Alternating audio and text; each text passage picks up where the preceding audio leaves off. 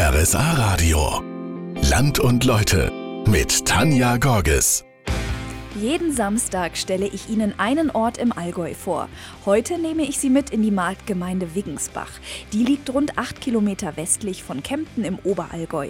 Die Gemeinde thront etwa 150 Meter über dem Illertal. Verwaltet wird sie von Bürgermeister ThomasEixtler und der erklärt mir gleich, warum Wiggensbach ein toller Ort zum Leben ist. Wer nach Wiggensbach kommt, der fühlt sich gleich wohl.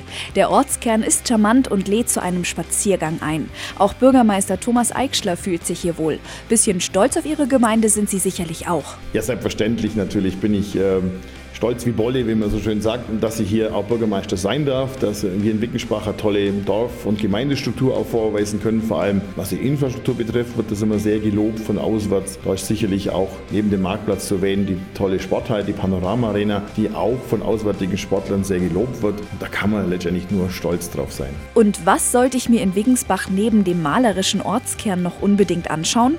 Ein weiteres lohnendes Ziel ist auf jeden Fall, die Höhenzüge rund um Wickenspach zu besuchen, also im Bereich der Ausläufer der Adleck, ganz besonders natürlich den Blender, den kennen viele im Allgäu, weil der Fernsehfunkturm auch drauf ist. Da haben Sie eine wunderbare Sicht nach Osten bis zur Zugspitze bei schönem Wetter, nach Süden den Allgäuer Hauptkamm. Das ist vor allem für diejenigen nebelgeplagten Allgäuer im Unterland die nicht so viel Sonne haben, ein lohnendes Ausflugsziel. Das klingt schon sehr verlockend. Als Bürgermeister kennen Sie die Wiggensbacher ja auch ganz genau. Wie ist denn der typische Wiggensbacher so drauf? Ja, der Wiggensbacher ist eigentlich der typische Allgäuer wenn man so die Allgäuer äh, typisieren möchte. Zum einen natürlich auch bescheiden und zurückhaltend, zum anderen aber für die eigenen Belange dann doch wieder selbstbewusst. Na, das klingt doch nach einer guten Mischung. Die Wiggensbacher sind übrigens sehr aktiv. Hier gibt es zahlreiche Vereine und ein ganz spezieller ist in der modernen Panoramahalle zu Hause. Und da nehme ich Sie jetzt mit hin. Spektakuläre Akrobatik gepaart mit Witz und klassischen Turnübungen. Das sind die Crazy Tornados aus Wiggensbach. Ob Baywatch, Baustelle oder im Hühnerstall, die Showturner sind super kreativ. Einstudiert wird das Ganze in der heimischen Panoramahalle. Roland Waldner ist seit 18 Jahren dabei bei den Crazy Tornados. Wie kommt ihr auf diese Ideen? Passiert eigentlich schon auf gemeinsamer Basis. Es gibt ein paar Leute, die haben mehr einen Febel dann einfach in der Musikauswahl, im Musikschneiden die andere im, im, sag ich mal, im Gerätebau. Ist aber meistens sehr zeitintensiv, dass man ein vernünftiges Thema findet. Wir haben das zum Beispiel bei der letzten Show so gemacht, wir haben uns getroffen und dann einfach mal wieder in kleinen Gruppen verschiedene Ideen zusammen und dann nach, nach einer Viertelstunde wieder zusammengetragen, was ausprobiert äh, und so entwickelt sich das dann. Und wie passen eure spektakulären Shows ins beschauliche Wiggensbach? Ja, einmal sind eigentlich die Tornados, das sind alles äh, Leute, die hier geboren sind und in Wiggensbach wohnen, die aus dem Verein auch gekommen sind, vom TSV Wiggensbach. Ich denke, dadurch ist auch ein größerer Zusammenhalt da, als wenn das irgendwo eine Gruppe ist, wo, ich sag jetzt mal, der kommt aus der Stadt, der kommt aus der Stadt, der ist zum Studieren da, da, die sind dann alle wieder weg. So haben wir eigentlich auch unsere ganzen passiven Mitglieder immer wieder bei, bei uns, wenn es jetzt außerhalb des Turnerischen um irgendwelche Aufgaben gibt. Da helfen dann alle zusammen. Da sieht man mal wieder, wie wichtig Vereine für die Dorfgemeinschaft sind. Die Marktgemeinde Wiggensbach hat neben dem Hauptort Wiggensbach noch zwei weitere Ortsteile, Westenried und Ermengerst. Die ersten Höfe sollen sich dort schon vor fast 1000 Jahren angesiedelt haben. Hier wurde aber auch schon ein Schatz gefunden, Goldmünzen. Die zeigen, dass in Wiggensbach aber schon viel früher Menschen gelebt haben. Jetzt gibt es Gold für allem noch für eine Sache. Welche, das verrate ich Ihnen gleich. Gleich am ersten Kreisel im Ort, wenn man von Kempten kommt. Da gibt's Bayerns bestes Bioprodukt. Auf der Grünen Woche hat Geschäftsführer Franz Berchtold nämlich erst wieder für die Bio-Schaukäserei eine Goldauszeichnung geholt. Für die Allgäuer Glücksmomente kräftig. Was macht euren Käse denn so gut?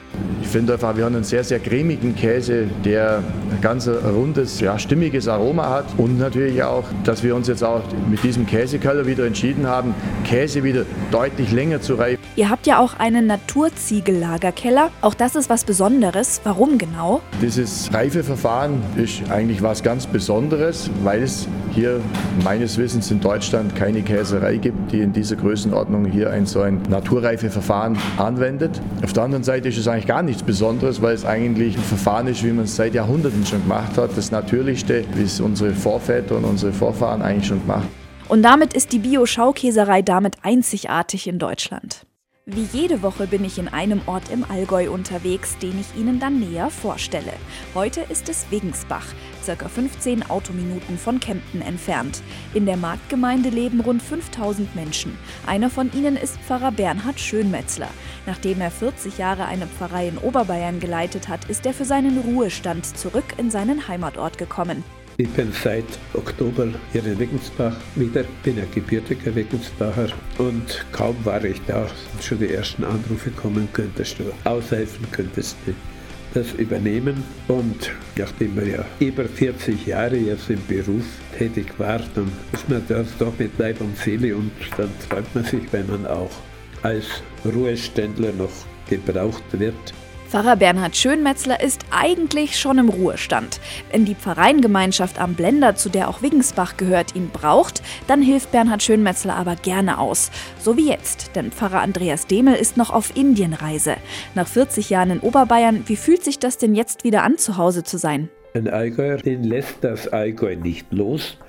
Und man spürt auch von den Leuten, die auch sagen, schön, dass du wieder da bist. Und ja, also ich bin eigentlich vom ersten Tag an angenommen und aufgenommen worden.